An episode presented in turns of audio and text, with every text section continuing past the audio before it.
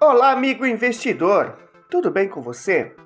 E o nosso assunto de hoje do podcast Juntos no Investimento é sobre CRA.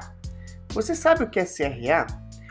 Os certificados de recebíveis do agronegócio são títulos de renda fixa isentos de imposto de renda para a pessoa física, que podem ser ainda mais rentáveis para as já conhecidas LCAs, as letras de crédito do agronegócio, assuntos que já tratamos em nosso canal.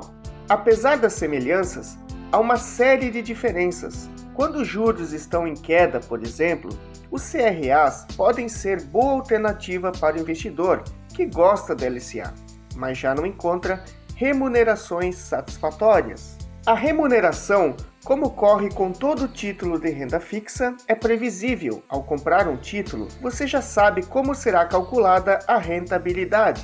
Em geral, esses papéis pagam uma taxa pré-fixada, já conhecida no ato do investimento, mais a variação de um índice de preços, isto é, um índice de inflação.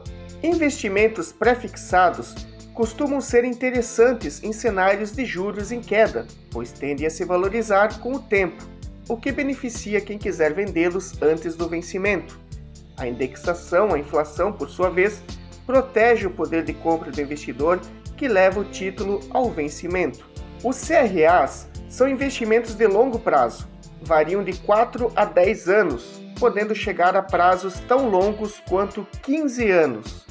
Esses papéis não permitem resgate antecipado, tendo liquidez apenas no vencimento. Caso o investidor precise reaver seus recursos antes do vencimento, deverá vender o papel a outro investidor interessado. Nesse caso, não há qualquer garantia de receber a rentabilidade inicialmente acordada. Os CRAs podem ser considerados investimentos moderados. O maior risco de liquidez se deve ao fato dos prazos serem maiores e a liquidez no mercado secundário limitada. Já o risco de crédito mais elevado se deve ao fato dos CRAs não contarem com a proteção do Fundo Garantidor de Créditos, o FGC, válida para as aplicações de renda fixa mais conservadoras como CDB, LCI, LCA e poupança. O FGC reembolsa o investidor dessas aplicações em caso de quebra do banco, o que reduz bastante o seu risco. E você,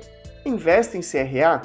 Não deixe de curtir se gostou do podcast. Comente abaixo se você investe em CRA. Então, um grande abraço a todos e até a próxima! Aviso: não recomendamos compra e venda de ativos. Apenas ensinamos educação financeira, investimento e empreendedorismo por meio de estudos.